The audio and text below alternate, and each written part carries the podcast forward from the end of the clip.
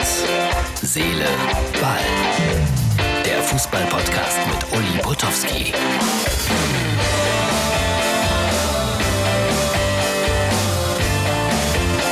Und danke fürs Anhören der Werbung. So, ich bin wieder in meinen Räumlichkeiten.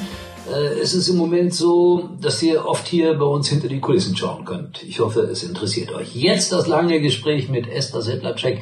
Gute Viertelstunde, viel Spaß. Eine kluge Frau, eine taffe Mutter, eine tolle Sportmoderatorin. Winkende Hand. Flickflack. Flickflack. Auto. Liebesverrückter Katzenkopf. Perfekt für die Stadt. Agil und connected. Der neue Toyota Yaris Hybrid. Mit Apple CarPlay und Android Auto. Du willst den neuen Toyota Yaris Probe fahren? Klatschende Hände. Jetzt Termin vereinbaren auf toyota.de. Und heute ist es soweit. Esther Sedlacek bei Herz, Seele, Ball. Guten Tag, liebe Esther. Hallo Uli, schön dabei zu sein. Das ist, das ist eine Ehre, das stimmt. Also, Ja. das, das, das sage ich dir. Äh, wenn du jetzt diese drei Begriffe hörst, Herz, Seele, Ball, welcher ist der wichtigste für dich? Herz. Ja? Ja. Das, das ist schon mal die richtige Antwort. Bin ich sehr zufrieden. Sag mal, wann haben wir beide angefangen zusammen zu arbeiten? Ich habe das gerade mal so überlegt und bin da schon auf etliche Jahre gekommen und war völlig 2012. entsetzt. Bitte? Ja, 2012.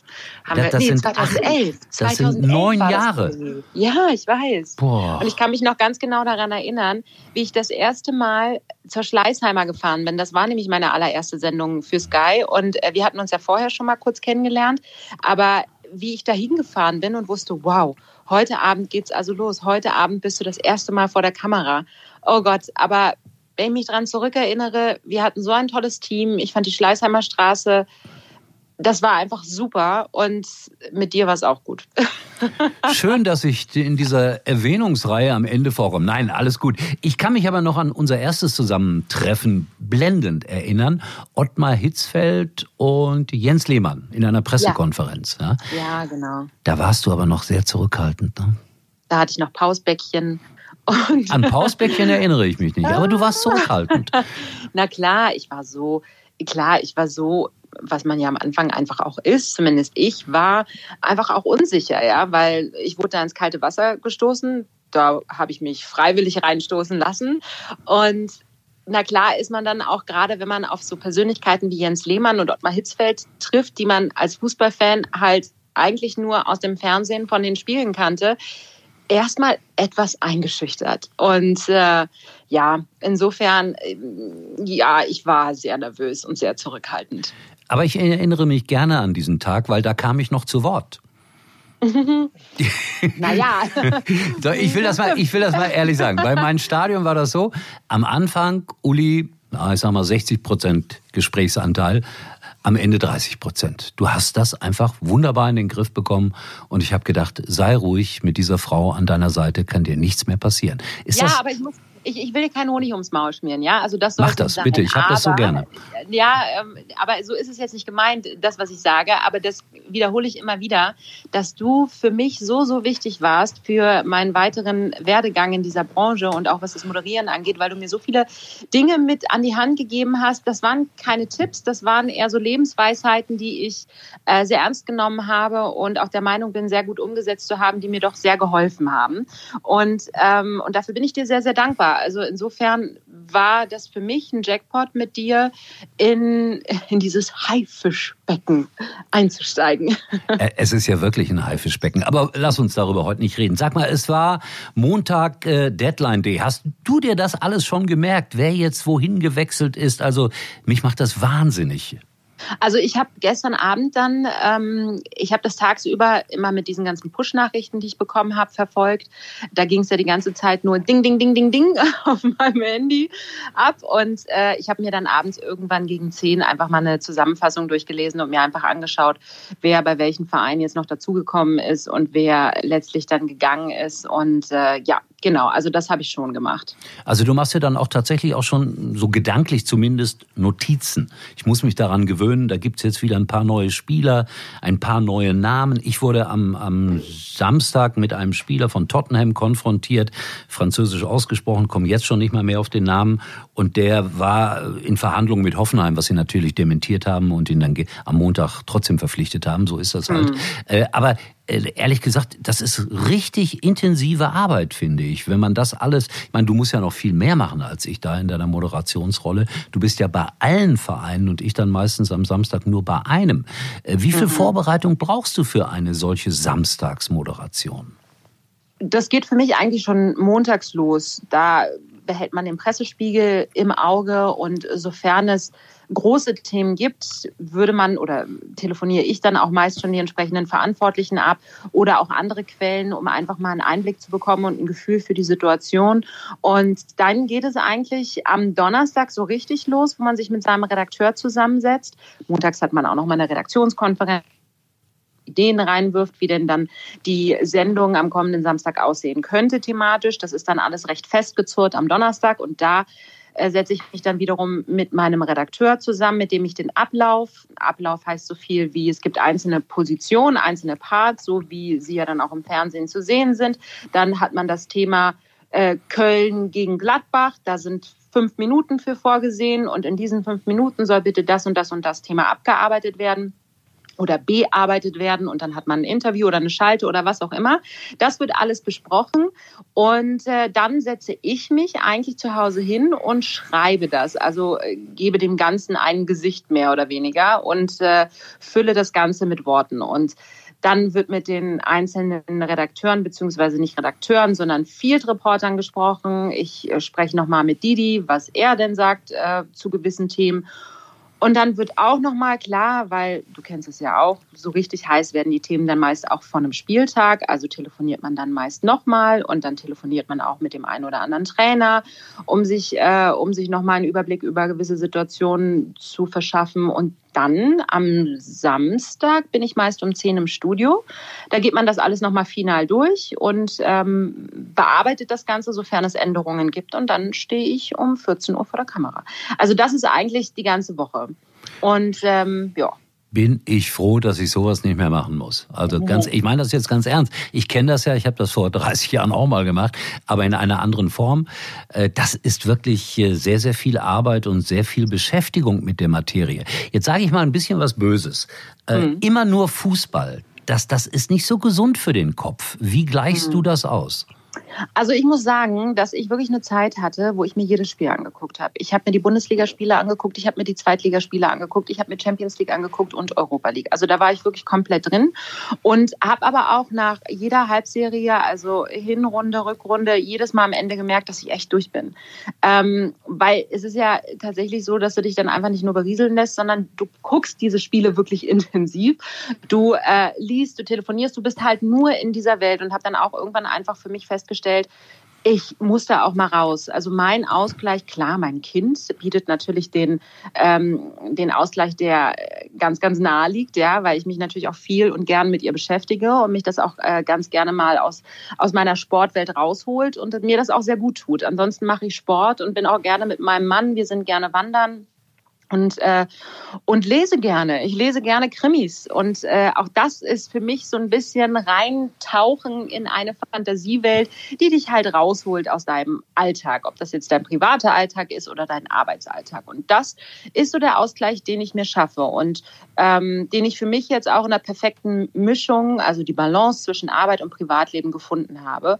Und ich kann nur sagen, dass ich einen absoluten Traumjob habe und ähm, Genau, und dass ich happy bin.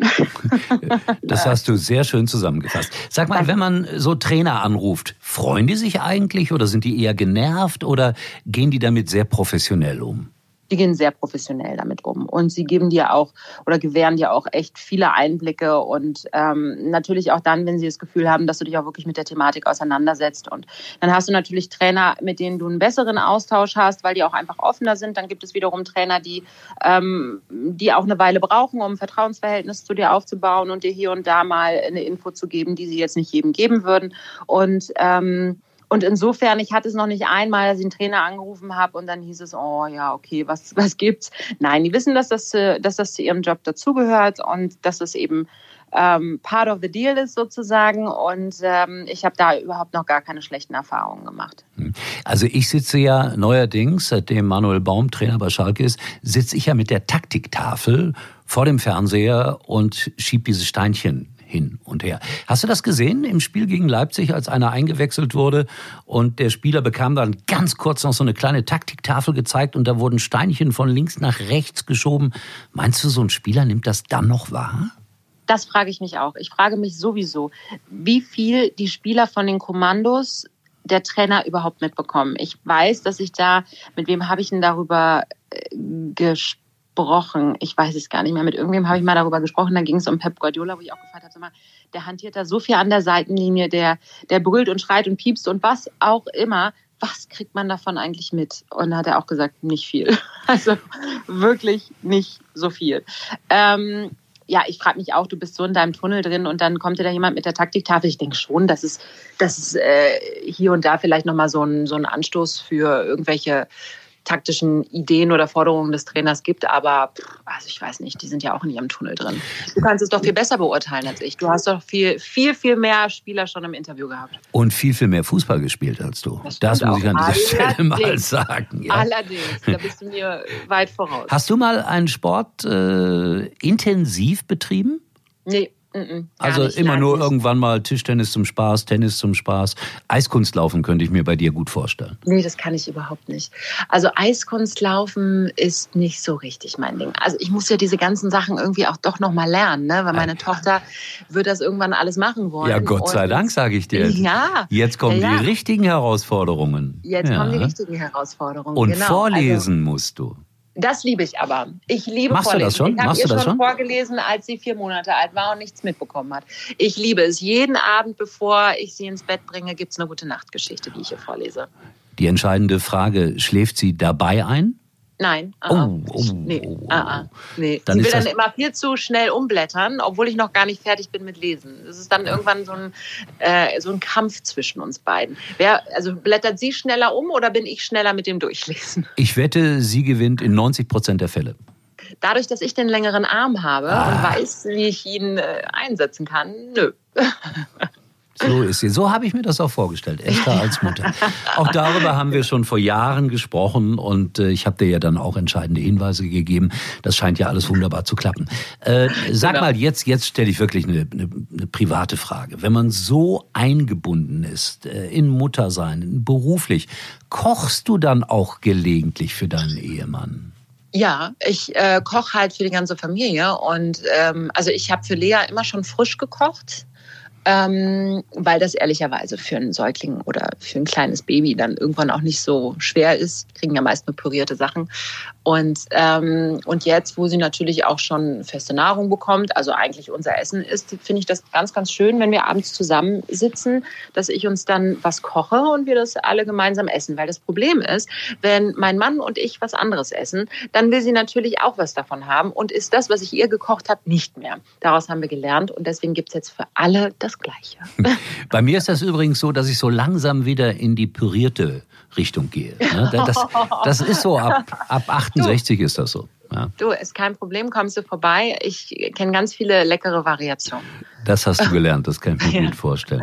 Äh, so noch zwei, drei ganz kurze Sachen. A, Ja, bitte. schaust du dir gerade irgendwo, ich weiß gar nicht, ob du die Gelegenheit dazu hast, sowas wie eine Serie an im Fernsehen, also egal ob bei, bei Sky oder Netflix oder wie die Dinge alle heißen? Also, was habe ich denn zuletzt? Nee, gerade nicht, aber ich habe eine ganz tolle Serie. Das ist allerdings auch schon länger her, dass ich die geguckt habe, beendet auf Netflix. Die heißt Der Spion mit äh, Sascha Baron Cohen. Da spielt er einen israelischen Spion. Das ist eine Geschichte, die auf einer wahren Begebenheit beruht. Und Sascha Baron Cohen kennt man ja eher aus diesen ja, Borat und was weiß ich, was der alles gemacht hat. Klar, auch gesellschaftskritisch, aber äh, ja, also anders als die Rolle, die er dort übernommen hat. Und ähm, eine ganz tolle Serie, eine ganz traurige Geschichte am Ende auch. Und ähm, ja, der Spion kann ich nur empfehlen. Ich empfehle dir jetzt auch mal eine Serie, die heißt Marseille mit äh, Gérard Depardieu und die spielt rund um, also fiktiv natürlich, um Olympique Marseille. Ist sehr interessant, weil man da auch ein paar andere Einblicke in das Fußballgeschäft bekommt. Also nur so als kleiner Ah Tipp. ja, super. Äh, Ich habe es natürlich im Original geguckt. Ich gucke immer alle Serien im Original. Also das heißt Französisch, aber gibt's auch mit deutschen Untertiteln, kein Problem. Ähm, Ja, stimmt natürlich nicht. Wenn ich das nicht hätte lesen können, hätte ich nichts begriffen. Aber eine tolle Serie, wirklich eine tolle Serie. So, und äh, weil wir hier ja immer Herz, Seele, Ball sagen, die Seele und das Herz mag Musik. Was hörst du gerade aktuell gerne? Darf auch was Ich Altes sein. Ja, ich bin ja, oh Gott, ey. Also ich, ich, ich bin ja so ein, so ein Fan, ich bin ja ein Balladenfan. Ich liebe Whitney Houston. Ja, Liebe das verstehe ich. Carey ist gar nicht so mein Ding, aber Whitney Houston finde ich toll. Da höre ich mir super gerne immer noch so eine Greatest Hits CD beziehungsweise Greatest Hits Alben auf Spotify an CDs, ja schon von gestern. Oder auch Michael Jackson, wobei ich sagen muss, nachdem ich Leaving Neverland geschaut habe, bin ich da irgendwie, ich kann, ich kann die Musik nicht mehr so genießen, wie ich es mal konnte. War ja mal ein riesen Michael Jackson Fan. Ich weiß nicht, ob du Leaving Neverland geschaut hast. Ja, ich habe das nicht geschaut, aber ich kenne die Geschichte natürlich und ich weiß, dass dann da etwas bröckelt. Das ist gar keine Frage. Genau, ja. genau. Und ansonsten, äh, ich habe mir eigentlich irgendwann gesagt, ähm, äh, du musst natürlich zwischen der Person Michael Jackson und äh, dem Künstler Michael Jackson oder der Musik von Michael Jackson dann auch ein bisschen trennen. Ähm, ich mag die Musik immer noch sehr gerne, aber es ist tatsächlich irgendwie ein anderes Gefühl, da jetzt zuzuhören. Ansonsten Beyoncé sehr gerne und Jazz. Ich mag Jazz-Compilations sehr gerne. Ja, und ich höre gerade aktuell den neuen Hit von Roland Kaiser, Wind auf der Haut und Esther. Ich hoffe, dass du das Lied demnächst auch mal hörst. Ein sehr schönes Lied, muss ich dir sagen. Ja, Und im Original ist das von Chris Rea. Sehr, sehr schönes Lied. Google das mal. Ich glaube, du bist wieder so auf dem Trip, was erzählt er da? Google das bitte mal, ja? So, liebe Esther, äh, ich wünsche dir eine schöne Woche. Bist du Samstag, nee, Samstag haben wir ja frei, danach den Samstag wieder on air? Einsatz? Ja, Ja. in, in Augsburg bin ich als Field-Reporterin. Das ist, das ist ja überhaupt der schönste Job, ne? so Field Reporter. Machst du das gerne? Sehr, sehr gerne. Sehr, Ja. sehr gerne. Das ist jetzt ein bisschen blöd in dieser Zeit, weil einem so ein wenig die Kontakte verloren gehen, weil wir ja doch isoliert mehr oder weniger da arbeiten. Aber Du bist immer noch näher dran als im Studio. ja, das stimmt. Das stimmt Auch wenn es natürlich. nicht mehr dasselbe ist, beziehungsweise erstmal nicht mehr dasselbe ist. Und Mhm. Aber das, das wird wieder. Ja. Irgendwann wird das wieder. Letzte, Da ich letzte Frage. äh, Zusammenarbeit mit Didi immer angenehm, ne? der ist super. Der ist super. Das ist so ein lockerer Lebemensch. Ich mag den. Der ist toll. Sehr positiv, immer gute Laune. Und er hat eine starke Meinung. Das ist natürlich in seiner Mutig, Funktion mutig. auch nicht, ja, ja, durchaus mutig. auch nicht unwichtig. Ja. Genau. Und ich habe es ja, glaube ich, schon mal gesagt, spreche ihn demnächst mal auf Baleno an. ne? Das ist ganz wichtig in eurer Sendung. richtig. Baleno, äh, das ist kein Fußballer. Ja, aber wer, wer ist das denn, Baleno? Ja, das war mal ein Pferd, das Didi Hamann und ich zusammen besessen haben, Esther. Ah, Ein großartiges Pferd. gegangen? Ja, wir waren bis im deutschen Derby. Das war eine große Leistung. Ist aber auch schon wieder 20 Jahre her fast, ja. Gut, dass wir darüber auch noch kurz gesprochen haben. Liebe Ja. Esther, wünsche dir einen schönen Ja. Tag. Danke fürs kurze Gespräch. Äh, Wir werden dann demnächst äh, gemeinsam ja auch eine Fernsehsendung machen, wissen viele Leute noch nicht. Esther Mhm. und Uli, die Generationenshow. Ich freue mich drauf, Uli. Weißt du überhaupt, wie das funktioniert? Also du Ich als lass mich überraschen. aber ich, ich erkläre dir das noch kurz. Du als junger Mensch musst dich dann mit älteren Menschen auseinandersetzen. Also ich sag Oh, mal, du mit Andrea Berg, sagen wir jetzt mal, obwohl die noch nie richtig alt ist. Und wir gehen gemeinsam zu einem Andrea Berg-Konzert. Du und ich wirst das wahrscheinlich ganz furchtbar finden. Ich finde das natürlich ganz toll. Und umgedreht gehen wir dann gemeinsam zu einem Konzert, was weiß ich, von einem Rapper oder von einem Jazzmusiker. Und das werde ich dann nicht so toll finden und du. Und dann werden wir gemeinsam diese Leute interviewen, um unsere unterschiedlichen Standpunkte darzulegen. Ist das ein Konzept? Äh, Du, ich finde das super. Jetzt müssen wir nur noch darauf warten, dass Konzerte wieder stattfinden dürfen. Das ist auch nur eine Frage der Zeit. Ja? Genau. Lass Ich uns träumen, das ist immer ganz wichtig. Herz, Seele, Ball. Lieben Dank, Esther. Schönen Gruß an die Familie und bis bald. Dankeschön. So, und das war's für heute. Und ich glaube, ich habe eins vergessen, Sie zu fragen, wie das so ist mit äh, dem FIFA-Spiel. Da taucht sie ja jetzt auch auf. Vergessen. Mein Gott, dabei hänge ich ständig vor der Playstation. Schaut nach bei Facebook und bei Instagram, da gibt's auch was Neues. Und wir hören uns wieder morgen mit Herz, Seele, Ball. Ganz normal. Uli war übrigens mal Nummer 1 in der Hitparade. Eigentlich können Sie jetzt abschalten.